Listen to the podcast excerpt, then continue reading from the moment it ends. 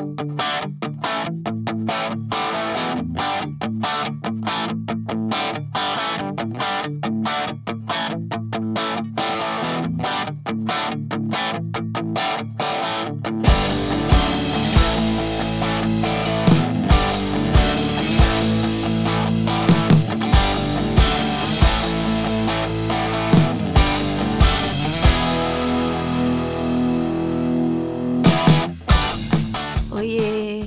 bem-vindos a mais um episódio do podcast Projeto 36. Eu sou a May e para o episódio de hoje eu convidei uma nova amiga, uma guria que eu conheci num, num grupo do Telegram que coincidentemente também é borderline, na verdade ela tem alguns outros diagnósticos também. Só que eu convidei ela pra gente falar sobre a nossa vida como borderline, como é ser uma pessoa borderline no dia a dia, porque gente, não não é fácil, não é legal. É, vocês vão perceber durante a nossa conversa que em vários momentos a gente vai rir das nossas situações, porque a gente sabe, uma sabe como a outra funciona e vai parecer que é divertido, só que não é principalmente a questão ali da impulsividade, da alteração de humor que acontece várias vezes ao longo do dia e da gente sentir tudo com muita intensidade ou às vezes não sentir nada, ter aquele vazio absoluto. São coisas muito difíceis de lidar. Eu tava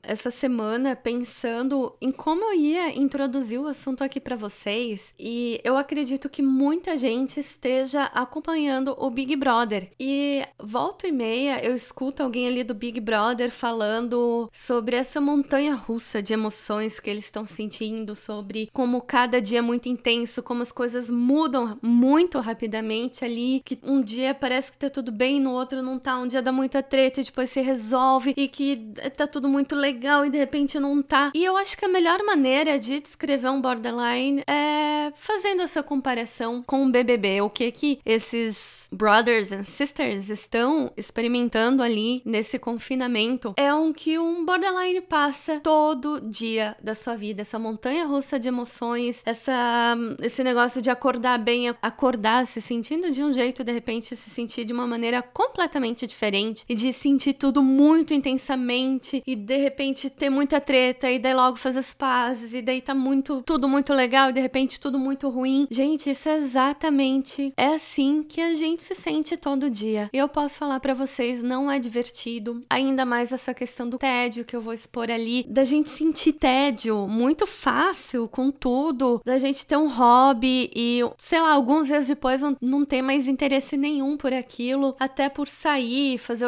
as coisas normais do dia a dia, as músicas, filmes, séries. Isso é muito ruim. A gente não tem uma estabilidade nem emocional e em nada, em nenhum âmbito em nenhuma parte da nossa vida. E eu acho que realmente a maneira mais fácil de descrever é essa, comparando com o Big Brother, com esses relatos que a gente escuta do pessoal lá da casa de como eles se sentem todos os dias. Então, para quem nunca ouviu o termo borderline, eu vou descrever de uma maneira muito fácil, que são pessoas que, dentre outros sintomas, têm alterações de humor muito grande. Tem vários sintomas, tem pessoas que se machucam porque precisam precisam sentir alguma coisa. É, o termo mesmo, do ponto de vista psicológico e uma explicação mais profissional, eu vou trazer para vocês num próximo episódio, onde eu vou entrevistar um profissional que também vai comentar com vocês como é a terapia DBT, que é especial para quem é borderline, para quem ou para bipolares, também para quem sofre com esses com essas mudanças de humor, essa mudança de humor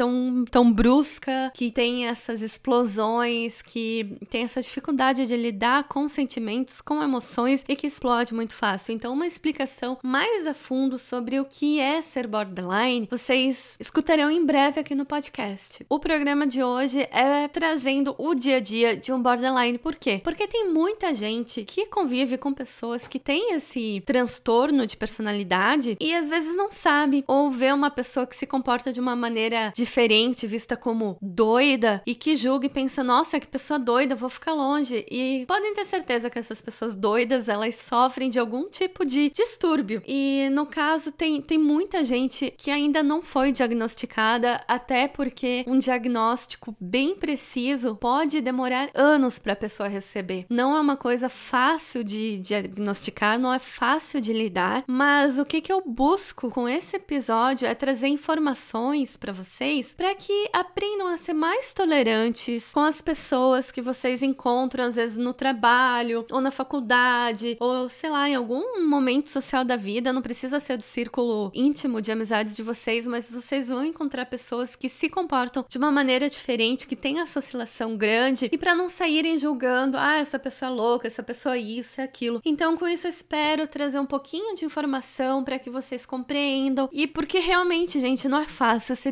dependesse apenas da gente, da nossa vontade, obviamente a gente não seria assim. A gente não se comportaria dessa maneira, a gente não explodiria em certas ocasiões, a gente não teria essa mudança brusca de humor com tanta frequência, mas enfim, não depende da gente e não é uma coisa que a gente consegue curar. Com muito treino de habilidade, com muita terapia, a gente consegue amenizar os sintomas e viver um pouco mais normal, digamos assim. Mas então eu vou apresentar para vocês a nossa convidada. A nossa convidada de hoje é a Bruna Pérez. Ela tem 24 anos, é biomédica, mora em Porto Alegre e dentro dos diagnósticos dela estão a depressão, a ansiedade, o transtorno bipolar e borderline, distúrbio alimentar, déficit de atenção e esquizofrenia. Eu falei para Bruna, vamos fazer esse episódio da maneira mais leve que a gente conseguir e tentar mostrar para as pessoas que não, nós não somos loucas, somos apenas borderlines. Espero que vocês gostem do episódio e escutem até o final. Muito obrigada, gente. A primeira pergunta seria como é que foi a tua vida ou quais foram os acontecimentos que te levaram a fazer consultas e com o tempo recebeu o diagnóstico de borderline? Bom, de borderline uh, faz oito anos que eu descobri que eu possuo. Foi um diagnóstico muito difícil de porque eu sempre tratei depressão, ansiedade e era uhum. isso. Todos os psicólogos, psiquiatras que eu ia desde os meus 13 anos, uh, sempre disseram: "Ah, não, é depressão, é ansiedade, é isso aí". Sempre deram remédios e deu. Só que acabou, eu acabei tendo outros sintomas. Até esse problema que eu tenho na dicção de falar, foi um, uma coisa muito crucial, que eles perceberam que quem tem uh, borderline pode ter essa dificuldade de dicção, conseguir falar. Então, esse foi um ponto que eles começaram a pensar, ah, talvez seja borderline por conta disso. E eu comecei a ter muita alteração de humor também, de uma hora para outra, e surtos também. Então, com a borderline também veio o meu checkmate de esquizofrenia. Então, eu também tenho um pezinho na esquizofrenia, que eu comecei a alucinar, paranoias. Então, desde os meus 13, 14 anos, eu comecei a ter contato com essas doenças mentais, né? Que eu comecei a descobrir o que, que eu tinha real mas há oito anos eu descobri que eu tenho borderline. Ah, então o diagnóstico de border veio junto com o de esquizofrênica. Isso. É. Mas o que que tu sentia, assim? É, porque com a cidade, né? Tu é uma pré-adolescente, já é uma época complicada, né? Para qualquer pessoa que não tem um, um, nenhum tipo de distúrbio, nada, né? A pré-adolescência já é uma fase difícil. Então, com pessoas que já têm algum... que não sabe, né? Que tem algum problema, algum distúrbio, algum transtorno, alguma coisa, fica ainda mais difícil porque, por exemplo, eu me colocava como louca. Eu sempre me achava assim que eu, que eu não pertencia onde eu tava, porque todo mundo era muito diferente de mim. Eu tinha sempre grupo de amigos, fazer amizade para mim nunca foi problema. Eu gosto muito de falar com as pessoas, só que eu sempre percebia que eu era muito diferente, que as ideias assim, eu, eu tinha umas ideias sempre tidas como louca, que eram umas coisas muito uhum. bizarras, muito diferentes. Tu se identifica com isso? Como é que foi para ti, com 13 anos, lidar com isso? É, é bem na época que a gente tá realmente com os hormônios, é tá tudo a flor da pele, tem muita coisa acontecendo. E o que me marcou mais, assim, foi quando eu comecei a me sentir diferente dos meus amigos. Por mais que eu tivesse algumas ideias parecidas de gostar das mesmas coisas, tinha coisas que eu falava e que às vezes as pessoas me julgavam e ficavam tipo, como assim? Como assim tu tá vendo alguma coisa? Como assim tu tá pensando, pensando em se matar? Como assim tu tá tendo, sabe, aqueles gatilhos? Que coisas que as pessoas faziam que me faziam sentir totalmente, sabe, aquela pessoa trivial no grupinho? Eu me sentia muito trivial, tipo, ah, se eu não tiver aqui, tá todo mundo bem, porque, tipo, eu não faço diferença nenhuma, sou só tida como louca. Porque as Sim. pessoas não sei o que me falta, começar aquela coisa de perseguição, tipo, ah, a pessoa começou, ah, a pessoa não gosta de mim, ou não sei o quê. Sabe? Esse. Paranoia, né? Tinha, né? é, essa paranoia que a gente tinha de, nossa, essa pessoa não gosta de mim, eu fiz alguma coisa e começar a noiar, começar a entrar na própria noia, ou começar a imaginar coisas, que border também tem uma coisa... É, criati... uma... Eu chamo de criatividade. a fanfic, né? A gente faz a é. fanfic da paranoia. Só que pro lado ruim, se fosse uma fanfic boa ainda, é. começa a pensar que todo mundo odeia a gente, tá todo mundo correndo atrás da gente, todo mundo quer prejudicar a gente.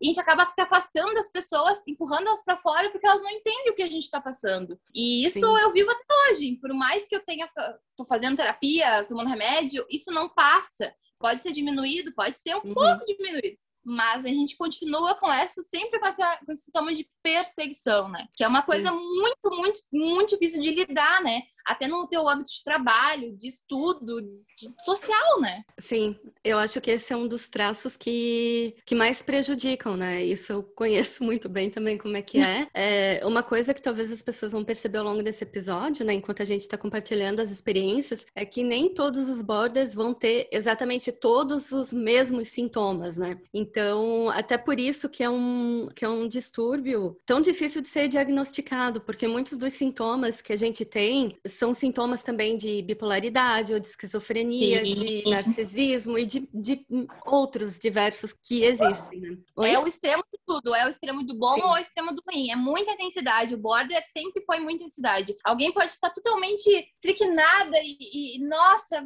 tá, ou a pessoa vai estar super calma e vai ser muito calma naquele momento, daqui a pouco vai dar um estouro, vai acontecer alguma coisa. Eu não conheço muita gente que é borderline, mas eu já estudei sobre, já li livros sobre, porque eu queria entender o que eu tenho, né? É bem difícil de entender, né? Até para eu conseguir aceitar, eu tive que ler muito, ver relatos e tudo mais. Só que é difícil as pessoas comentarem sobre isso, né? Sim, bastante. E tu disse que primeiro os diagnósticos que tu estava recebendo eram de ansiedade, de depressão e que tu começou a tomar uhum. remédio. E nessa Sim. fase que tu começou com esses remédios, eram antidepressivos somente? Depressivo e ansiolítico. E nessa uhum. fase tu sentiu uma melhora com esses remédios ou tu achou que tu estava meio que tomando por tomar, que não estavam fazendo efeito? É, é que tem esse, esse tempo, né, de funcionar o remédio. Para mim demorava um mês para fazer efeito real, assim. Só que no começo era muito difícil a gente começar a introduzir um novo remédio. Eu tomava dois remédios na época. É aquele, a gente é uma bomba relógio. Quando a gente tem depressão e ansiedade, é uma bomba relógio. Ou tu tá morrendo do coração, tá sempre ali com a ansiedade assim, ou tu tá morto. Daí tem Sim. sempre esses picos, né? E o remédio, ele fazia exatamente o que eu temia, que era me deixava morta, me deixava cansada, me deixava com sono, me deixava só na cama, mas com o coração sempre bombando, sabe? Como se estivesse uhum. a mil por hora, como se tivesse acontecido alguma coisa muito horrível e meu coração estivesse bombando. Então, os, esses primeiros remédios que eu tomei não funcionou de primeira, tanto que eu troquei várias vezes de remédio. Comecei a ser resistente a alguns, então foi bem complicado, assim, para conseguir adequar o remédio correto, porque ainda até hoje, de seis, seis meses, eu mais ou menos eu troco de remédio porque já o meu, meu organismo se acostuma com o remédio e ele acaba criando anticorpos contra o remédio, daí acaba não funcionando. E daí Sim. a gente começa a esquecer, cobrem que realmente não tá funcionando. Ah, isso eu conheço bem também. Eu tô, acho que na terceira troca. E eu ainda tô com, com digamos, um negócio pendente, porque o meu treinador de DBT, né, que também é psicólogo, uhum. ele disse que viu em mim alguns traços de TDAH. Então, eu tenho um médico marcado para eu fazer o o, teste oficial para ver uhum. se eu uhum. realmente tenho TDAH ou não, porque ele disse que eu tenho traços fortes disso. Tendo recebido esses diagnósticos bem cedo, tu tinha facilidade para conversar sobre isso, que nem na escola, com amigos, com, com familiares, primos mais próximos? Era alguma coisa de que tu falava a respeito ou tu tinha vergonha ou não tinha vergonha, mas preferia guardar? Como é que é, foi a tua relação com o diagnóstico? Bom, quando eu descobri, eu, eu fiquei um pouco envergonhada, porque eu já já tinha aquele diagnóstico, depressão, ansiedade, as pessoas não precisam saber que eu tenho. Mas as pessoas notavam que eu era diferente, que eu não me adaptava a algumas coisas, que eu tinha alguns toques, algumas coisas que tinham que ser do meu jeito, senão não dava certo. A minha família, ela aceitou que eu tinha, ok, ela me ajudou a comprar remédios, me apoiou nas terapias, isso não posso reclamar. Sempre uhum. foram muito meus parceiros por mais que eles não acreditassem, sabe, como a depressão fosse uma doença debilitativa, sabe? Mas Sim. eles me apoiaram muito. Tanto que eles me apoiaram, eu fiz, eu fiz terapia, eles compraram, compravam todos os remédios. Até hoje eles compravam os remédios para mim. Eles me ajudaram na fono, porque quando eu descobri a borderline também, eu tinha muito dificuldade de falar, eu não conseguia nem falar por causa da timidez também. E toda uhum. vez que eu falava, eu falava gaguejando. Ainda tem muito problema em falar em público ou falar com outras pessoas, porque é da borderline também, é, é um, é, um dos, é um dos casos de poder ter esse problema de dicção. Porém, com a fonoaudióloga, me ajudou bastante, assim. Não posso reclamar, porque eu era bem pior de poder falar.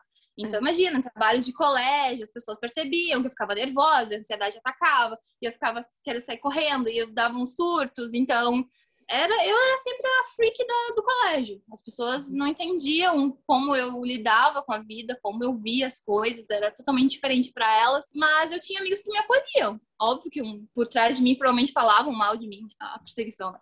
Mas deve falar, deve falar mal de mim por trás e se afastar de mim por alguns motivos, mas Infelizmente, eu sempre tive vergonha de falar porque eu não queria ser julgada pela minha doença. Eu sempre quis ser tratada como uma pessoa normal. Uhum. Só que, como a gente não é uma pessoa normal, as pessoas percebem. Por mais que a gente pense, não, eu tô tranquila aqui, mas as pessoas estão vendo o teu surto, estão vendo que tu não tá na realidade que tu tá inventando coisa, que tu tá, sabe, fora, Sim. no mundo da lua. Então, como eu já tinha também déficit de atenção, eu tinha um pouquinho, eu tomava, né, um remedinho, mas não adiantava muito também. Então, tá sempre no meu próprio mundinho, sabe? Antes aqui com esse podcast, eu tento levar um pouco mais de conhecimento para as pessoas, para que não julguem sem saber o que está acontecendo, porque eu crescendo também dessa maneira, sempre com essa paranoia, mania de perseguição, de achar que tá todo mundo contra mim o tempo todo, que ninguém gosta de mim, que eu tô atrapalhando onde é que eu tô, e isso tudo. E outros, muitos outros traços, isso fazia uhum.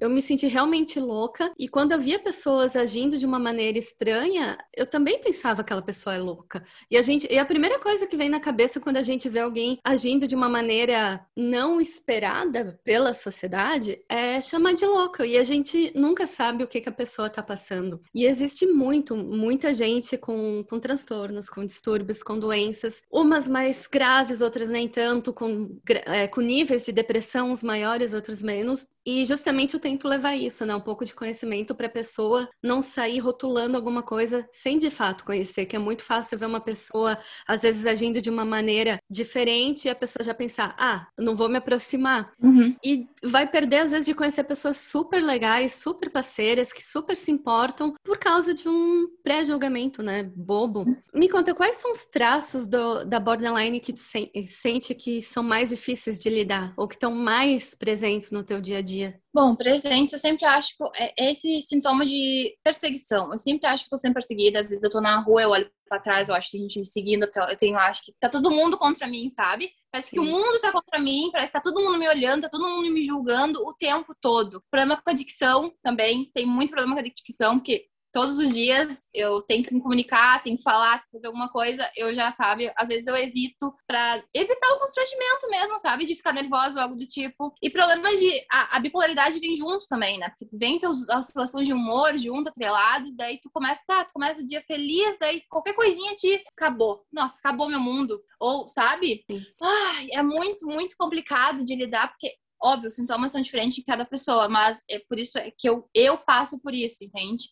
Então, não sei como tu lida, quais são os teus mais frequentes, assim, mas para mim esses são os que mais me incomodam. Até nas relações com amigos, com namorado, com família, é o que eu mais sofro, assim, sabe? Esse traço de perseguição, ou de não me sentir amada, ou de achar que eu tô sempre incomodando, sabe? Parece que eu nunca uhum. deveria estar ali, parece que não pertenço a isso, parece que eu tenho que me isolar e ficar na minha, porque eu sou um bichinho, porque eu sou um monstro e eu não posso estar junto da pessoa. Só que é tudo ilusão da minha cabeça, é tudo fantasia, entendeu? É. E o mais engraçado, entre aspas, é porque a gente sabe que isso não é bem assim, só que a gente uhum. não tem muito o que fazer, né? É que a mente controla, né? Ela não é. tem, não tem como controlar os pensamentos. Daí vem os pensamentos, ah, você não é suficiente.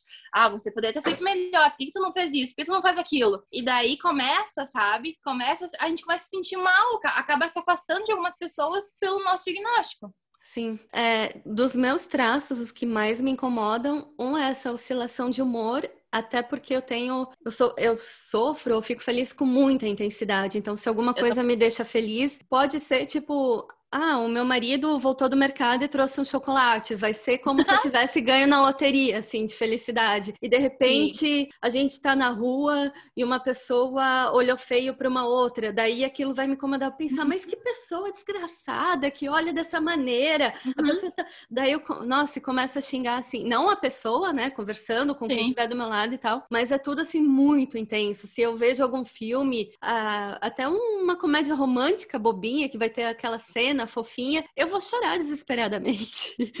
Eu vou chorar. Entra muito, é muito tenso, assim. É muito eu intenso. Faço, é. é. a mesma coisa. Ou quando a gente passa, às vezes, como eu moro aqui na, em Porto Alegre, na Cidade Baixa, tem muito mendigo. Às vezes eu passo, eu vejo um mendigo pedindo dinheiro, começo a chorar, guria. Começo a chorar, chorar. Desculpa, eu não tenho dinheiro. É coisa assim que... Daí depois eu chego em casa, tá, mas por que que eu fiz isso? É. ok, beleza, a gente... Tá, a gente entende. Só que às vezes eu surto com coisas nada a ver também. Tipo, a pessoa me respondeu de uma forma e na minha cabeça ela respondeu de uma forma totalmente grossa e escrota. Uhum. E eu fico muito triste ou quero xingar a pessoa. E depois eu repenso, tá, mas a pessoa falou normal comigo. Por que, que naquele momento eu pensei, que eu desassociei que eu tava falando com a pessoa de boas e daqui a pouco a pessoa, sabe? E isso é muito, muito ruim de explicar para as pessoas porque as pessoas não entendem quando tu dá um surto. Porque Sim. às vezes pessoas uh, falam do jeito que elas acham que estão falando de boas contigo, bem queridinhas e tudo mais, e tu torna isso um monstro, como a pessoa estivesse te julgando, estivesse te tratando mal, porque a tua cabeça faz isso. Sim. Isso é muito, muito triste. Sim, é muito, muito difícil mesmo de lidar. Eu não converso a respeito com qualquer pessoa. Ah, assim, as pessoas com quem eu vou conversando, e às vezes se o assunto surge, alguma coisa semelhante surge, eu até comento o, que eu sou border e tal por cima, mas eu não entro em detalhes. Com amigos familiares, que são as pessoas com quem eu mais convivo, que, digamos, importam mais para mim, porque realmente estão na minha vida, né? Não é simplesmente uhum. alguém que eu conheço da rua. Eu já procurei, eu, cada vez que eu fui recebendo o diagnóstico, eu procurei explicar, porque eu acho importante que eles entendam porque isso é difícil para eles, assim como é difícil para a gente lidar com isso, para quem recebe também é muito difícil. Só que uma vez que eles entendem que a gente ainda não tem controle sobre isso, que é difícil ter o controle, eles passam a ser mais compreensivos, então é, não acaba gerando mais tanta briga. E eu lembro que quando eu comecei a ter os meus diagnósticos, teve pessoas bem próximas com quem eu fui falar, que eu pensei, nossa, agora a nossa amizade vai melhorar porque a pessoa vai saber que eu não sou assim intencionalmente. Não. E não, a pessoa mostrou que cagou para mim. Então eu fui, eu tirei, da, tirei no sentido de eu não, de que eu fui parando de falar, assim, não uhum. fui mais atrás, porque realmente já é difícil pra gente, né, conviver com, com tanta emoção, né, dentro da gente. Então, para ter pessoas na nossa vida que não não compreendem, não ajudam, ou pelo menos não seguram a mão, eu acho que não precisa, né? E... É bem complicado, porque também quando eu, eu contei pra gente mais próximo, normalmente bem próximos mesmo, porque se tu vai falar pra uma pessoa desconhecida ou uma pessoa que tu não tem tanto contato, a primeira pessoa vai te perguntar assim, tá, mas tu já tentou se matar? Eu acho que é a primeira pergunta que eles fazem, tu já tentou Sim. se matar? Mas tu parece, mas você é tão linda, como assim tentou se matar? Então, gente, borderline é um pouco mais do que só tentar se matar. São sensações de humor, são alterações totalmente desproporcionais uh, é, de sucessão.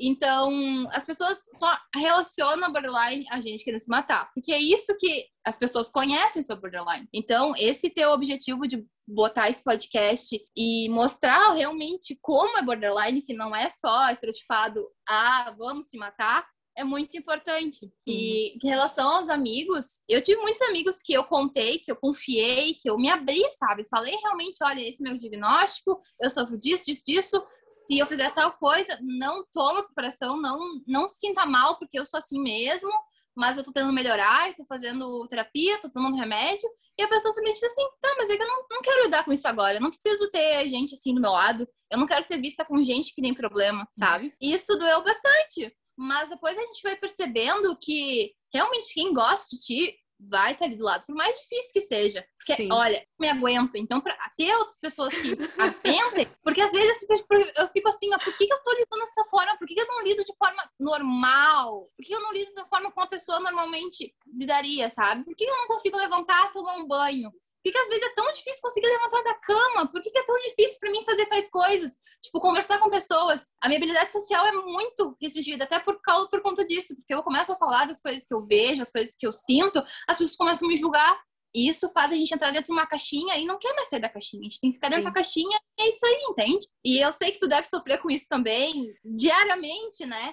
E Demais. é muito ruim a gente sentir assim, né? E eu faço o máximo para conseguir me sentir bem, sabe? As coisas que eu gosto de fazer, eu gosto muito de assistir série, ficar quietinha, comendo. Daí vem também os problemas de distúrbios alimentares que eu já tive. Teve também. Então, tá tudo tá tudo intercalado. Então, é bem complicado de lidar. Sim, e ainda dos traços, um outro que, que é muito forte em mim, que me incomoda muito, é o fato de que, óbvio, não é em 100% das coisas, né? Mas digamos que um bom 80% das coisas na minha vida, eu sou muito 8 ou 80. Uhum. Tanto que o... Eu acho que eu nunca falei isso no podcast, mas o nome do, do podcast, Projeto 36, veio realmente quando eu tava pensando, ah, eu quero fazer um podcast para compartilhar todas as minhas experiências, blá blá blá. E eu estava fazendo terapia, ia começar uma, é, o treino de habilidades DBT, que é específico para quem tem borderline e tal. E eu sempre pensando, ah, eu quero, eu quero melhorar, eu quero ter uma vida mais tranquila, mais equilibrada. E daí nisso me bateu o um equilíbrio. Por isso que eu pensei no nome Projeto 36, que é a minha busca Sim. por um equilíbrio. Porque eu sou muito, muito realmente de oscilar, é, até mesmo com hobbies, por exemplo exemplo, eu tenho fases, eu não sei se isso acontece contigo também. Por exemplo, quando eu estava lá na clínica, eu comecei a pintar quadros, assim, pintar, enfim. Lá uhum. com as uhum. meninas, fui, é uma coisa que eu nunca tinha experimentado. Eu adorei aquilo, então eu comprei um arsenal de coisas para uhum. trazer para casa e fiquei pintando sem parar, sem parar, sem parar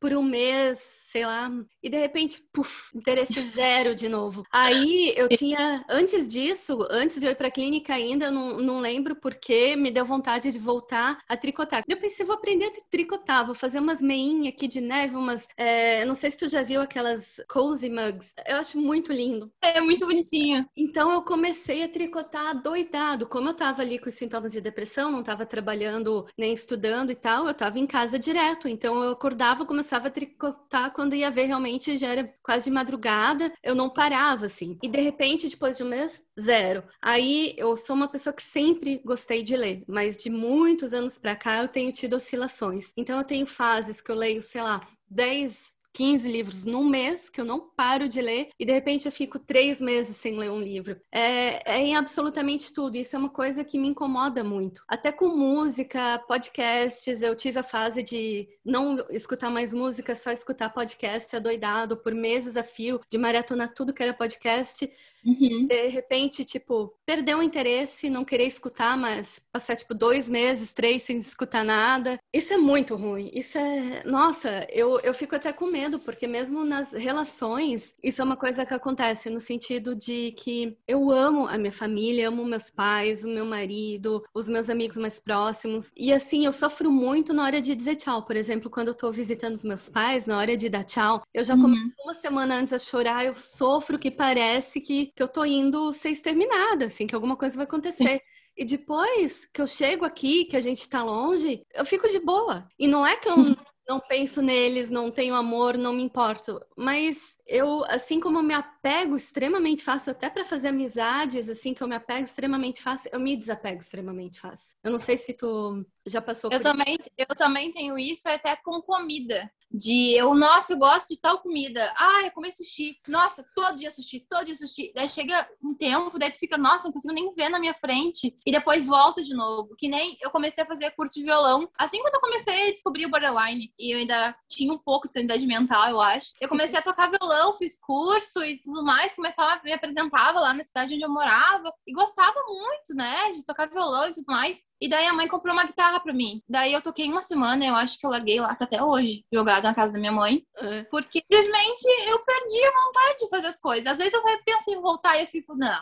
Eu fico. Só que aquele, aquele ano, eu lembro que eu tocava 24 horas por dia. Era de madrugada, tava lá fazendo barulho com os vizinhos, com as caixas de som, sabe?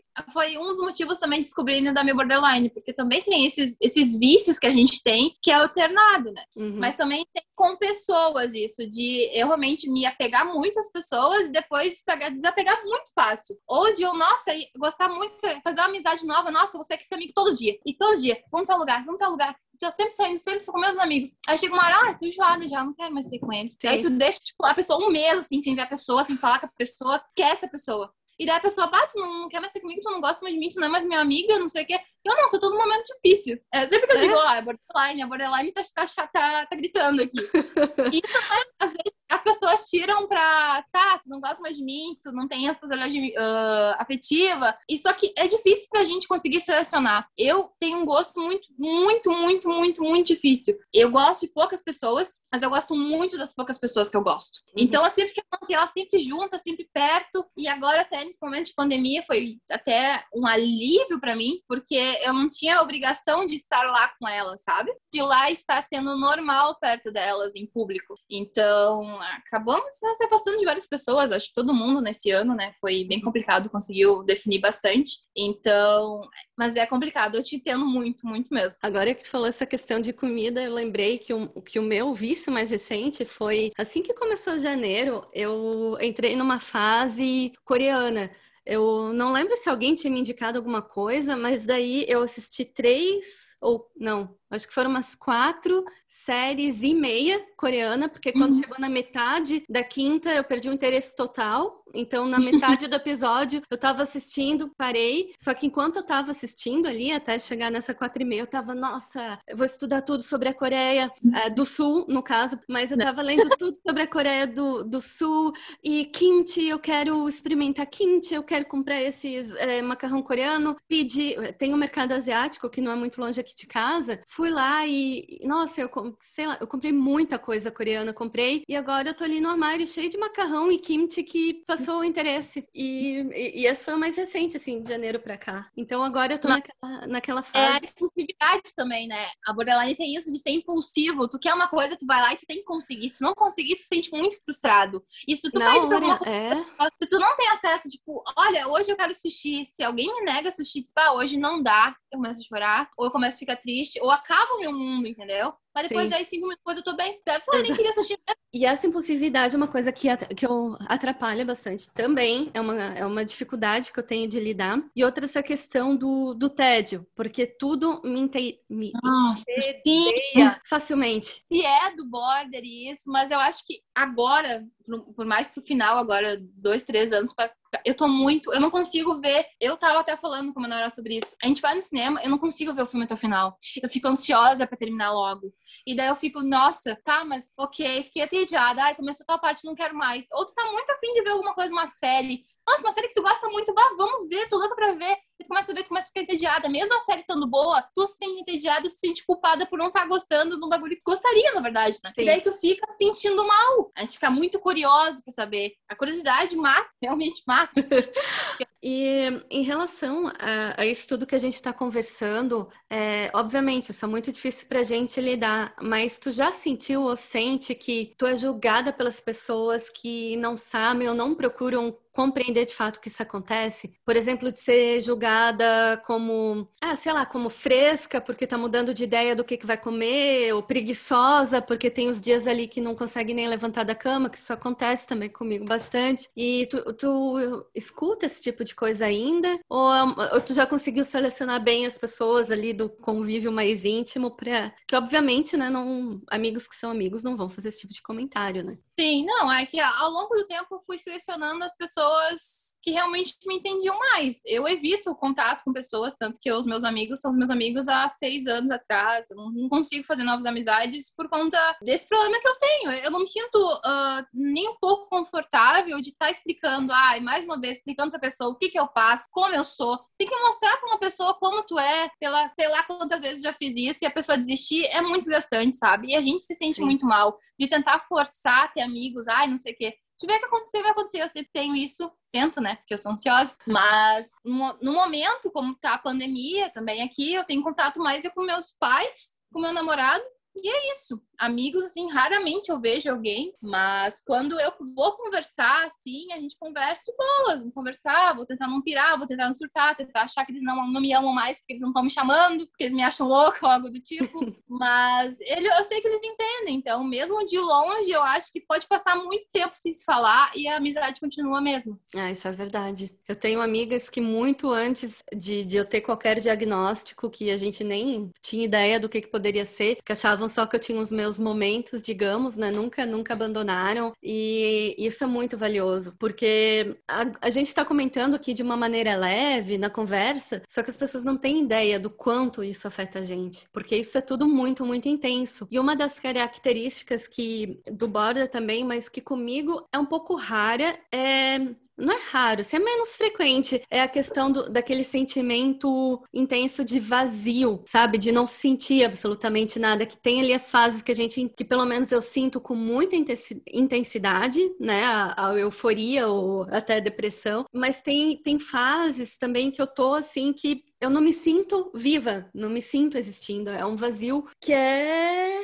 desesperador. Sim, é aquela frase. É, a gente tá cheia de vazio. E realmente é eu me sinto totalmente cheia de vazio. Eu não sei o que sentir, eu não sei o que falar, eu não sei como lidar. Inclusive, eu tenho até uma tatuagem escrito não sei lidar, porque realmente eu não sei lidar com as coisas, não sei lidar com, com esse sentimento, porque quando se sente o vazio, eu acho que é até pior quando a gente tá uh, eufórica ou com raiva, pelo menos a gente tá tendo algum sentimento, sabe? A gente tá botando para fora. Quando a gente tá no uhum. vazio, a gente quer ficar quietinho ali, esperando passar, porque se não passa, a gente vai conseguir começar a se sentir mal, começar as crises existenciais, pensar que, que eu existo. E a gente não consegue controlar nossa mente. A minha mente, pelo menos, está sempre ó, a mil por hora mais que eu esteja no vazio, eu tô aqui no vazio a mil por hora, o tempo todo, sabe? Pensando, por que, que eu tô no vazio? Por que, que eu não consigo fazer tal coisa? Por, quê? por quê? Essa é a maior pergunta. Por que, que eu tô assim? Mas não, não aconteceu nada, por que, que eu tô assim? Então, é muito difícil para as pessoas que estão ao redor entender a gente, né? E, e, realmente eu não julgo elas porque nem, nem eu me entendo às vezes. Sim. Então, eu tento, tento explicar para as pessoas, só que as pessoas não vão entender porque elas não estão sentindo. Então, só quem sente vai entender. E é complicado essa fase, como tu disse, eu acho que é muito pior do people do que sofrer ou ter alegrias intensas, que é que nem quando eu tô nessa fase do vazio, eu vou escutar de alguma amiga, uh, por exemplo, alguma história de alguma coisa que ela tá passando, que tá sofrendo, que não tá legal, mas vai parecer que eu não tô me importando, porque eu tô tão uhum. vazia que eu não consigo ter aquela compaixão na hora, é uma coisa que não tá me Sim. pegando, eu tô, eu tô escutando, eu vou procurar ajudar como eu posso, mas para quem não me conhece, né, que vê de fora, parece assim que eu, que eu tô fria, que eu não me importo, porque eu posso às vezes assistir um filme, isso já aconteceu, assim, que nem eu faço artes cênicas, né? Então é uma turma assim uhum. que é uhum. bem, é bem cheia de sentimentos e também bem, bem criativa e tal. E às vezes, e a gente teve uma dinâmica, uma das últimas antes de, do lockdown de novo, que era justamente compartilhar histórias emocionantes que tocaram demais. E eu tava nessa fase do vazio e a turma toda tava chorando e eu não tava sentindo nada, nada. E daí, como eu sou uma boa atriz, então eu tive que fazer o papel de quem estava chorando e chorei. E eu, assim, me fiz chorar, me mostrei triste, porque eu ficava com muito medo deles achando que eu tava cagando. Porque eram histórias fortes, assim, de, de pessoas que, por exemplo, não tinham o pai ou a mãe é, presentes na vida e tinham alguns traumas de, de infância, que passaram por situações de perder alguém, assim, coisas muito fortes. Então, eu tive que fazer o papel na hora, assim, de, de para poder mostrar que eu, que eu tenho o sentimento, né? Que eu tenho compaixão, solidariedade, porque eu não queria que eles pensassem, porra, mas ela tá cagando aqui para as histórias, porque é horrível esse vazio. É, é muito. É que às vezes a gente tá tão ocupado tentando lidar com os próprios sentimentos que a gente às vezes desliga, sabe? Ou também acontece bastante de, ah, meu namorado conseguiu alguma coisa, ah, foi promovido, foi aconteceu alguma coisa muito maravilhosa e eu tô nessa fase de vazio e olha pra mim, bato, não tá feliz por mim. Tu não tá feliz? Eu, sim, eu tô muito feliz, eu só não consigo eternalizar. Às vezes eu não consigo eternalizar. Só que também tem muito disso da gente ter medo de falar o que a gente sente. Porque a gente vai se mostrar vulnerável. A gente vai mostrar o problema que a gente passa. E talvez essa pessoa não entenda e se afaste. E o medo das pessoas se afastarem é muito grande. Então eu já engoli muitos sentimentos, engoli muita coisa que eu queria falar e não falei por medo. Por medo da pessoa uhum. pensar tal coisa de mim, de eu poder perder tal pessoa. Então, então, para eu conseguir falar, demorava muito tempo, muito tempo. Mas depois, quando, quando comecei a entender mesmo, quando comecei a me relacionar, eu ah, aceitei minha doença, é isso aí. Faz pouco tempo que isso aconteceu. Primeira coisa que perguntavam para mim, tipo, ah, conheci uma pessoa nova, comecei a conversar. Olha, oi, tem borderline, tenho isso, isso e isso. Tu quer aceitar? Não quer aceitar? Senão, tchau. Porque eu não vou ficar aqui, ah, tentando ser normal, tentando manter uma relação normal, sendo que eu não sou normal. Sim. E daí a pessoa no começo já dizia, tipo, ok, vamos lá, vamos vamos tentar, eu entendo. Ou não, foda-se, eu não tenho tempo pra isso, eu não quero ser com uma louca. Ou não quero ter amizade com uma louca, sabe? Do que que eu já vivi pra cá, né? Eu sou, sou um pouquinho mais velha que tô. Uhum. então, do que que eu vivi, eu tenho diagnóstico recente, há quase uhum. três anos, né? Mas assim, por eu já ter vivido assim alguns anos a mais e ter convivido com mais pessoas e ter umas experiências assim que tu vai ter agora também, né? O, o, o bom, eu acho, eu não sei se tem bom ou ruim, na verdade, é difícil também dizer, mas eu gostaria de ter tido o diagnóstico mais cedo para poder ter aproveitado melhor, porque eu sinto que eu perdi, eu sinto não, na verdade eu perdi muitos anos da minha vida, porque desde que eu comecei a ter todos os problemas que eu tenho aqui, que eu já falei em outros episódios e tal, uhum. eu passei anos, mas sério, uns dois, três anos, só indo de mês em mês em tudo que era médico para tentar descobrir o que que eu tinha, porque eu tava sempre mal. Até que um dia, não sei porquê, um, um médico, que seria no Brasil, tipo um clínico geral, que, que eu já tinha ido lá com ele, sei lá, fazer exames, esses de checagem uhum simples, eu tinha ido lá já 800 vezes. Então um dia ele parou e perguntou, né? Ah, se tu continua se sentindo tanto mal, tão mal assim, tu já veio aqui tantas vezes, tu, tu nunca procurou um psicólogo? Porque às vezes tu pode estar com algum problema psicossomático, né? Algum problema psicológico e tal. E da, foi a partir dali, então, que eu fui começar a buscar realmente outro tipo de tratamento, porque até então isso na minha cabeça não existia. Essa questão, ah, depressão não existe, é, qualquer porra assim não existe, era uma coisa que não aceitava, né? Né? Então foi um, foi um período muito difícil. Mas de lá para cá, uma coisa assim, cada vez que eu me desentendia com, com algum amigo, e geralmente era assim por coisas banais, nada assim, nenhum assunto importante, eu me sentia como se eu fosse morrer de tão mal, que eu sempre valorizei muito as amizades. E daí quando eu fui vendo que eu tava explicando as coisas que estavam acontecendo e algumas pessoas cagaram para aquilo ou não tiveram paciência de lidar e tal, no começo, obviamente, foi horrível, parecia que eu ia morrer de novo. Mas depois eu fui pensando, poxa, por que, que eu vou ter medo de perder essa pessoa na minha vida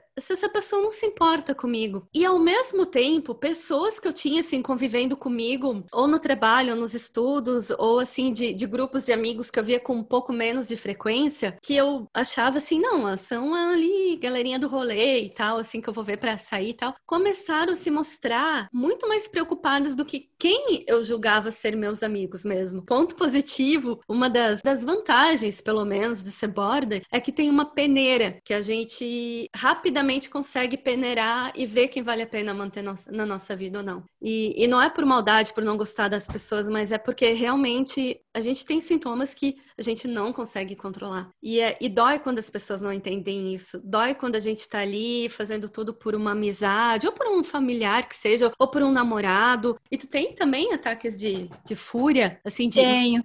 Pior eu tenho, de querer socar, de querer morder, de querer fazer alguma coisa. Mas os, os outros namorados também não, nunca entenderam porque que eu era assim. Eu era explosiva, sempre fui. Mas o atual namorado comprou uma coisinha para dar soco, sabe? Quando eu ah, tenho algum, algum surto, eu digo, preciso socar alguma coisa. Ele, ah, tá ali, ó, tua coisinha, soca ali. E daí ele me ajuda, vai ali, vai, toca toda a tua raiva em cima. E daí é uma forma que ele tenta me ajudar, porque, querendo ou não, ele me ajuda bastante, sabe? Por mais que ele não entenda tanto de uhum. como é, ele sofre. Ele sofre comigo, né? Porque ele tá ali me vendo em tal situação, ele diz assim: olha, pensa bem, o que que tá acontecendo, me conta, o que, que tá sentindo. Só que às vezes a gente não consegue botar pra fora o que, que a gente tá sentindo, a gente só quer socar uma parede, a gente só quer explodir por qualquer coisa. Nossa, botei o, o chinelo errado, quero, quero explodir todo, quero botar uma lança-chamas em casa, quero botar fogo em todo mundo, uhum. entende? É uma coisa muito. Daí depois passa, depois a gente fica, tá, ok, não, não precisava ter feito todo esse, esse barbudo, não precisava ter tudo isso. Mas até o momento que a gente conseguisse dar, dar conta que realmente não precisava, às vezes demora dias, meses, daí as pessoas vão te lembrando, tá, mas lembra aquele dia que deu uma surtada por tal coisa que nem era nada a ver? Eu, ah, realmente, nem era nada a ver, mas. Mas no isso. momento era, né? No Sim, momento era. Era muito urgente, né? Era muito urgente. E Sim. essa questão de amizade, de. É, eu já ouvi muito das pessoas dizer, ah, é muito difícil estar do teu lado, é muito difícil te amar, porque como é que a gente vai amar uma pessoa que tá sempre se autodestruindo? Porque eu tenho uma autoestima muito, muito, muito baixa por conta dos meus problemas, por conta de tudo, tudo, tudo que envolve. Seria então, a próxima pergunta, porque é uma característica também bem forte de borda. É. Infelizmente, eu tenho uma autoestima muito baixa, eu sempre acho que eu sou pior, que eu nunca faço nada certo, que eu tô sempre errada. Eu tô sempre pedindo desculpa. Por mais que eu não esteja errada, eu tô pedindo desculpa, entende? E isso é muito ruim, porque a gente acaba tendo relações que são abusivas e a gente acaba se colocando em lugar como se ah, a pessoa é a vítima e eu que estou sendo um monstro, eu que tenho problemas, eu que estou tratando mal. Então eu tenho que pedir desculpa toda, toda hora, toda hora, eu tenho que estar me desculpando por quem eu sou. E isso é muito, muito tenso de dizer, nossa, eu tenho que pedir desculpa por quem eu sou. Não, não vou pedir desculpa por, por quem eu sou. Se tu não quer estar comigo, se tu não, tu não consegue lidar com, comigo, é melhor se afastar porque vai acabar baixando muito mais minha autoestima e deixando muito pior com esse, com esse semblante de ai, nossa, tu é muito difícil de ser amado, tu é muito difícil de lidar, então tem que, tem que ter sempre pedindo desculpa, tem que sempre se fazendo de tapete pros outros para as pessoas se sentirem melhorem, sabe? É muito, muito, muito tenso isso. E tu vive com isso também? Problema de autoestima também. Eu não pensava muito nisso até alguns anos. Eu fui, eu fui começar, ou talvez eu tinha, mas enfim, é, um, um, traço que pode ser do TDAH, né, que eu vou, vou descobrir em breve, é justamente essa questão de, de eu me esquecer das coisas, assim, de eu conseguir esquecer o que, que me faz mal facilmente. Sim. Sabe? E, mas de vários anos pra cá, principalmente depois que eu comecei a, a me sentir mal, os, os meus primeiros problemas aqui, começou a me atacar demais, porque eu sempre tinha sido uma pessoa muito magra, não muito, assim, de extremamente, mas eu sempre fui magra, e com o tempo, a, assim, no total, eu engordei quase 30 quilos, que é uma porrada de coisa. E de lá para cá isso mexeu muito comigo, não pela questão do novo físico, do novo tamanho, do novo número do manequim na calça jeans, não por isso. E não um pouco pelos outros, mas Primeiramente, porque eu não me sentia mais eu mesma, porque certos movimentos que eu fazia, eu não conseguia não fazer da mesma maneira. Eu olhar no espelho, o meu rosto estava óbvio, né? Tudo estava diferente, então eu não me reconhecia. Uhum. Não era questão de, de não hum, gostar ou não gostar, porque, óbvio, era bastante, com isso vieram alguns outros problemas de colesterol também, que eu tive que tratar tal, mas teve o lado positivo, por exemplo, eu fiquei com mais bumbum, eu tinha daí peito, eu olhava, ah, gostei disso aqui, tá legal. A perna um pouco mais grossa, coisas assim que eu gostei. Só que, mesmo assim, eu, eu, me, eu não me sentia na minha pele. Também, eu também passei por isso. Eu também acabei não me reconhecendo mais. Foi aí que eu comecei a mudar a cor do cabelo, me vestir diferente, sabe? Uhum. E ter. Sei, não sei se foi insight que eu comecei a ter de não me sentir eu mesma, de olhar no espelho e pensar, ah, mas quem é essa pessoa? Do que, que eu me tornei, sabe? E não se sentir bem comigo consigo mesma. E isso é muito ruim, porque além das pessoas não te aceitarem, dizer, bah, olha ali, tá mais gorda, ai, não sei o que, tá feia, ou algo do tipo, que tu não tá dentro do padrão que eles querem, Sim. né? Tu acaba se sentindo, ah, por que, que eu não tô dentro do padrão? Só que às vezes a gente fica pensando, tá, mas o que, que é padrão, sabe? Eu, eu nunca quis ser padrão, minha cabeça nunca quis ser padrão, sempre quis ser o mesmo, só que às vezes, por mais que eu não quisesse, eu me sentia mal, sabe? Ah, por que, que eu não, não consigo fazer tal coisa? Por que, que eu não consigo me alimentar melhor? Por que, que eu não consigo entrar numa calça que eu entrava dois anos atrás, sabe? Então, isso baixava muito a autoestima, ainda baixa, né? Ainda mais com a, com a pandemia também aconteceu isso, de a gente ficar muito em casa, de ficar ansioso, de começar a comer, comer, comer sem, né? E é complicado, é muito, é muito difícil até hoje lidar com, essa, uhum. com esse transtorno que a gente tem. Essa questão de personalidades eu tenho também. É um outro negócio que, que não é nada divertido, porque um, um exemplo é simples para as pessoas entenderem como isso me afeta, ou pode te afetar, por exemplo, também. Teve uma época ali que tinha que estava na moda essa questão de, como é que chama? Consultoria de imagem. E eu me interessei por aquilo. Era uma coisa assim que eu pensei, ah, acho que eu vou fazer. Porque assim, eu me interesso por absolutamente tudo. Assim como eu perco interesse nas coisas uhum. eu também ganho facilmente. Então, antes de voltar a fazer artes cênicas, que é a única constante que eu tenho na minha vida, que era uma coisa que eu já queria ter feito desde o Brasil e não consegui, até eu conseguir fazer, eu já, já fiz várias faculdades, contabilidade, fiz comércio exterior, daí eu fiz jornalismo, daí eu fiz letras, daí eu fiz informática e cheguei, cheguei onde eu queria mesmo, né? Fui no caminho que eu queria. Fui com medo, mas fui. Mas, uhum. então, dessa questão de personalidade, eu sempre tentava, eu não conseguia me achar, eu não conseguia dizer, ah, eu sou assim, ossado. Então, eu, me, eu sempre me interessei por várias coisas, que não comentei e tal. Resumindo, aí eu pensei, vou, vou conhecer mais sobre isso, essa questão de coloração, é, de estilo, de roupas, isso é muito interessante. Aí eu fui abrir meu guarda-roupa e lendo, né, cada vez mais a respeito de bordas e tudo, com o tempo eu fui notando que tá na cara, porque que eu sempre acho acho que eu nunca tenho roupa para sair, porque eu sempre me acho não tô gostando do que eu tô vestindo, do, de como é que eu tô. Porque eu não sei, tipo, quem eu sou de verdade. Se tu for no meu guarda-roupa, vai uhum. ter roupas desde o estilo romântico clássico até o mais rock and roll, porque o meu estilo de música é rock, eu gosto desse estilo. Então, o meu, o meu estilo vai depender de como eu acordar. Tem dias que eu vou estar tá uhum. vestida toda meiguinha, de rosa, tem dias que eu vou estar tá de preto. E, e por um lado, eu acho legal, né, ter essa flexibilidade, só que por outro lado, isso me incomoda muito. Porque ao mesmo não tempo. Tem uma constante, né?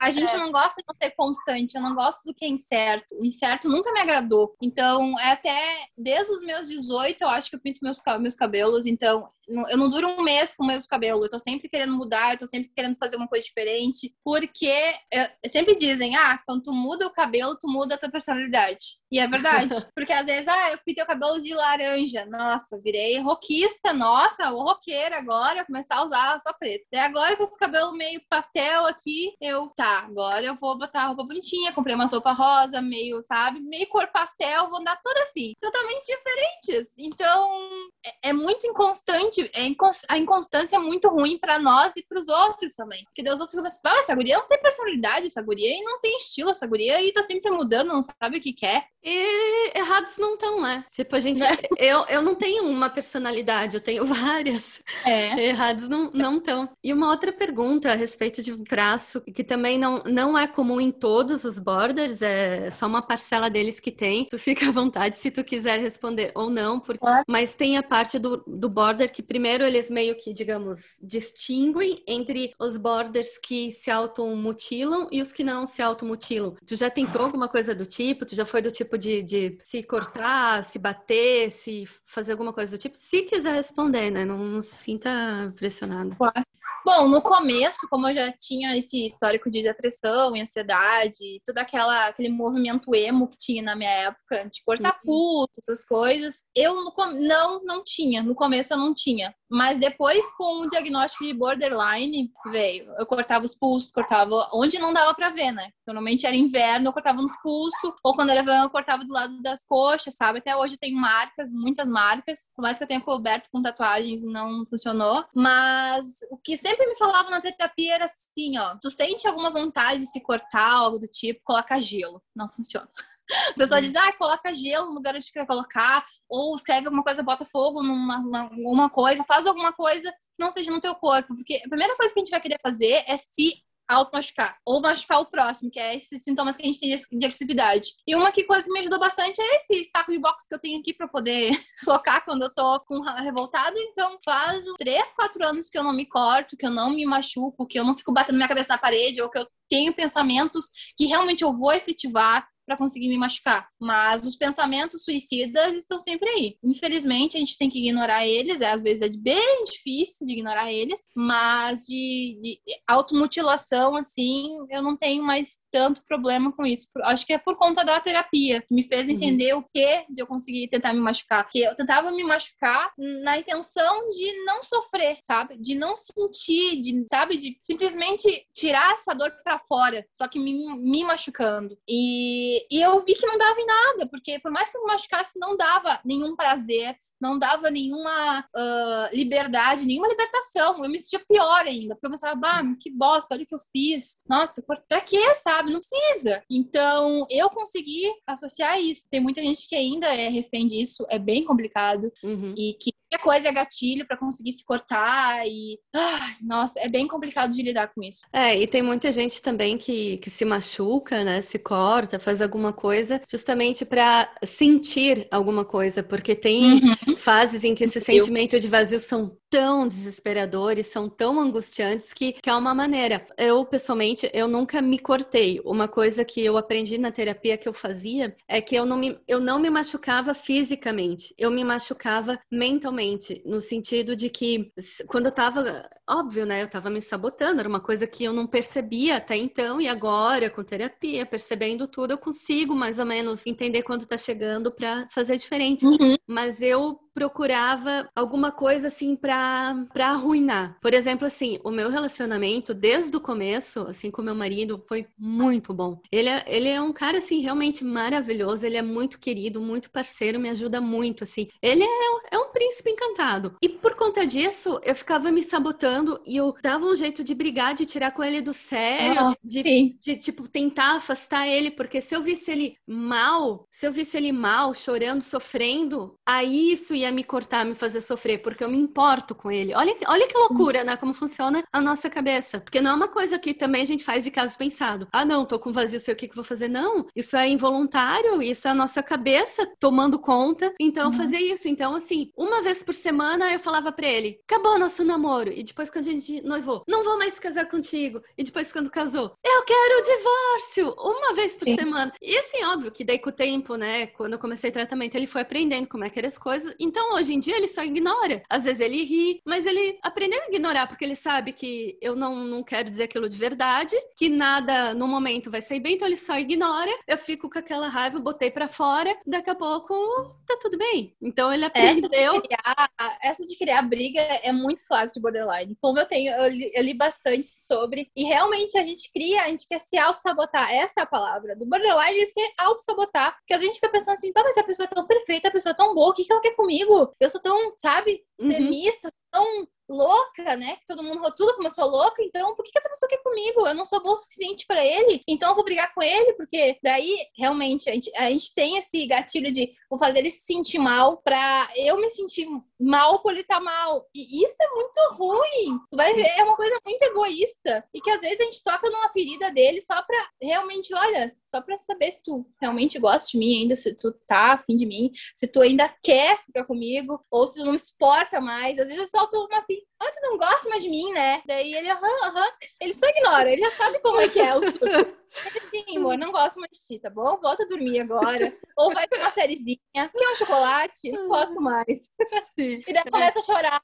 Daí tem todo aquele, sabe? Ai, meu Deus do céu, depois passa. E tem um negócio também da gente esquecer bastante. Eu esqueço muito o que eu falo, ou o que eu falo na hora da raiva, ou o que eu falo na hora de estar surtando, sabe? Uhum. Que às vezes ele grava, ele grava pra eu, eu, eu me auto-ouvir o que, que eu tô falando, sabe? Que às vezes nem faz sentido. Então, ele, ele pegou e uma vez ele, ele gravou eu falando as coisas nada a ver. Eu comecei a surtar por uma coisa nada a ver. E depois eu fui ouvir, mas gente, é eu mesmo? Porque às Sim. vezes a gente nem se reconhece, sabe? Tipo, não, mas eu não fiz isso, mas tá na tua cabeça. Ou às vezes de eu inventar uma coisa na minha cabeça, mas a gente foi em tal lugar tal dia. Não, a gente nunca foi lá. Tá, mas como assim? Tipo, se eu, se eu inventei na minha cabeça, a gente tem muita dificuldade de diferenciar o que é real e o que é inventado. A gente acaba se perdendo nisso. Uhum. E eu não sei se contigo acontece também de ter muito pesadelo ou ter muitos sonhos que tu acha que é muito real e tu acordar brabo e tu ficar, mudar totalmente o teu humor. Ah, demais, Acontece bastante. demais. É, de acordar super assustada, morrendo de medo e passar o dia é, quase entrando em pânico, assim, de, de, tão, de tão ruim que aquilo me afeta. É, então o meu caso de auto, autoflagelo, automutação, de auto... ah, esqueci a palavra, fugiu. Autossabotagem? Autossabotagem é nesse sentido. Eu nunca me cortei fisicamente, mas eu me machuquei demais emocionalmente. De fazer as pessoas que eu mais gosto na minha vida ficarem tão mal comigo, de se afastarem um tempo, de precisar ficar longe, porque eu, precis... eu precisava sentir alguma coisa, então é a maneira estúpida que eu tinha, obviamente, sem estar consciente daquilo, de fazer com que eu pudesse sentir alguma coisa, porque esse sentimento de vazio às vezes deixa eu me sentindo quase morta, de ter desassociação, que para quem não conhece, é um estado em que parece que a pessoa tá saindo do corpo, tá se vendo longe. Tem muita gente que fica completamente parado, assim, em transe, em, em períodos de desassociação. E comigo Uhum. não é não é tão, tão grave, né? Não é uma coisa assim tão intensa, mas é no sentido de que eu tô andando, tô fazendo alguma coisa, mas parece que eu tô fora do meu corpo. Isso é um É, tipo uma paralisia do sono, né? Só que a gente acordado. É, é muito ruim. E episódios psicóticos, tu já teve também? Psicóticos em que sentido? Psicóticos, assim, de. Eu acho que já, talvez por causa que tu falou que tem diagnóstico de esquizofrenia também, de, um Uhum. de aluci- alucinações, essas coisas. Então tu passa também, né? Tu quer Sim, falar um pouquinho é, sobre como é esse caso da, da esquizofrenia? É, é por isso que eu não queria relacionar a borderline, porque eu É. não sei se border tem também, porque eu já tenho esse diagnóstico de esquizofrenia. Eu vejo coisas, eu ouço, ouço coisas, eu imagino coisas, às vezes eu sei que eu tô imaginando, que eu não tô vendo aquilo, mas a minha cabeça faz acreditar que eu tô vendo. Eu tenho sonhos que não são sonhos, que eu realmente tô acordada e eu tô ali, às vezes eu acordo no meio da noite, eu tô olhando pro roupeiro, eu tô olhando pra parede, eu tô vendo coisas, uhum. de ser sonâmbula mesmo, sabe? Uhum. De esse, essa questão de perseguição também, de eu inventar gente que tá atrás de mim, de eu ver gente que não existe, de eu ter conversas com pessoas que eu nem conheço, sabe? E de eu, nossa, mas eu já falei com essa pessoa, e tu vai ver, tipo, mas eu nunca falei com essa pessoa, isso foi totalmente um, uma alucinação. Eu tenho muito, muito receio de falar às vezes, porque as pessoas ficam com medo, tipo, ai, tá vendo assombração, porque, ai, você tá vendo espírito, tem que ir numa casa espírita. Eu, ai, gente, eu já fui em tudo que é religião, nada me curou, nada me mostrou o caminho de luz que tanto dizem que que eu tô vendo coisas que não deveria estar tá vendo porque eu não tô, porque eu tenho uma alma, não sei o que mais. Começam a falar por causa da religião, né? A, gente, a, a mente da gente acaba torcendo o que a gente, o que a gente vê, o que a gente fala. A gente pega algumas coisas que não existem e é muito difícil a gente pegar e realmente, nossa, isso é real, isso é inventado, isso não é verdade. Então, às vezes eu me pego, muitas vezes, até em trabalho, na faculdade, de vendo gente que não, que não existe, que as pessoas dizem que não existe, mas na minha cabeça existe, uhum. de falar com pessoas que estão ali, mas não estão ali. Então, de ouvir vozes, né, o tempo todo, dizendo, ah, vai ali faz tal coisa, ou vai ali e não faz tal coisa. Então, eu não sei como é que é para borderline, uh, só quem só tem o diagnóstico borderline se sofre com, com isso também, de uh, alucinação e tudo mais, mas a minha esquizofrenia é basicamente é o nível é o nível 1, assim, é o estágio 1. Eu tô tentando regredir ele, mas tá difícil. Tô tomando uns remedinhos, tô fazendo psicoterapia, já fiz tudo que podia fazer, né? Uhum. Então a gente tá tentando melhorar, mas nem sempre a gente consegue ficar totalmente lúcida, que dizem, né? A pessoa não fica lúcida. Eu acho que eu perdi um pouco da minha sanidade mental, então às vezes eu invento algumas coisas. Sim, é, com borderline, isso, esses episódios são mais raros de acontecer. Podem acontecer com algumas pessoas. Comigo, que eu me lembro, eu nunca tive episódio desse tipo, que eu me lembre. Às vezes eu posso achar que eu sonhei alguma coisa e ter sido durante o dia, é, mas não, eu acredito que não. Mas ah, pode acontecer com alguns borders. E que tipo de, de tratamentos tu faz? Atualmente eu faço com medicamentos, né? Tomo três uh, medicamentos separados, um para dormir, um para ansiedade, mudança de humor e para esquizofrenia. E eu faço psicoterapia também. Também já tentado dizer para fazer yoga. Fiz yoga uma vez. Foi uns dois, três meses eu tentei fazer yoga para tentar controlar a minha ansiedade, né? Porque lá eles ensinam muito como respirar, né? Tem que uhum. respirar de tal forma, porque talvez a forma que tu tá respirando tu consegue oxigenar o teu cérebro de uma forma diferente diferente, talvez tenha, mude alguma coisa dentro de ti, mas como eu sou muito ansiosa, eu tinha que tomar muito remédio para ir na yoga, porque eu ficava muito ansiosa para fazer os movimentos, sabe? Uhum. Então, não deu certo para mim. Então, atualmente, só tô psicoterapia mesmo, que eu faço de, sim, de 15 em 15 dias, e remédios. E tu sente que essa psicoterapia tem te ajudado? Sim, me ajuda, porque querendo ou não, a gente vai lá e joga tudo em cima de outra pessoa. Às vezes, tudo que a gente precisa é ser ouvida. Porque as pessoas que não são outras, elas não querem ouvir o que tu quer falar. Às vezes, elas não estão afim, e tá tudo bem, sabe? Porque Sim. elas não são nem profissionais da saúde, elas, elas não têm a obrigação de te ouvir. Então, tendo alguém ali que tá, tá sendo pago para te ouvir, mas se importa com o teu diagnóstico, ela, ela realmente quer saber como pode te ajudar, é, é, muito importante, porque eu me sinto ouvida, eu me sinto acolhida, uhum. mas às vezes eu tô sempre, como eu sou meio, não sei, seletivo, assim, eu às vezes troco de, de psicólogo e psiquiatra. Ah, eu já... Seis, seis meses, três, três meses, eu acabo... É, eu já tive muitas experiências ruins, assim, de, de chegar num... Infelizmente, chegar num psiquiatra, homem, pegar e dizer, ah, esse problema aqui é que tu não teve um pai presente e que tu não tem um namorado. Sério? E daí, ah, é, de chegar e falar isso no começo, sabe? Quando eu não entendia nada, eu ficava, tá, mas o que, que tem a ver a relação? Não, porque a, a, como é que ele começou a falar? Ah, porque a filosofia explica que não ter uma presença paterna na tua vida faz tu desenvolver depressão e ansiedade, não sei o quê. Eu, tá. E tá, e como é que, como é que a gente ajuda isso? Qual remédio tem que tomar? Ele, não, tu tem que arrumar um namorado e Sim. é isso aí. Ah, então tu foi pra escola de medicina eu... pra me dizer que eu preciso de um namorado? Ah, que legal. É. Daí eu fiquei tão brava que eu toquei uma cadeira nele. Sério?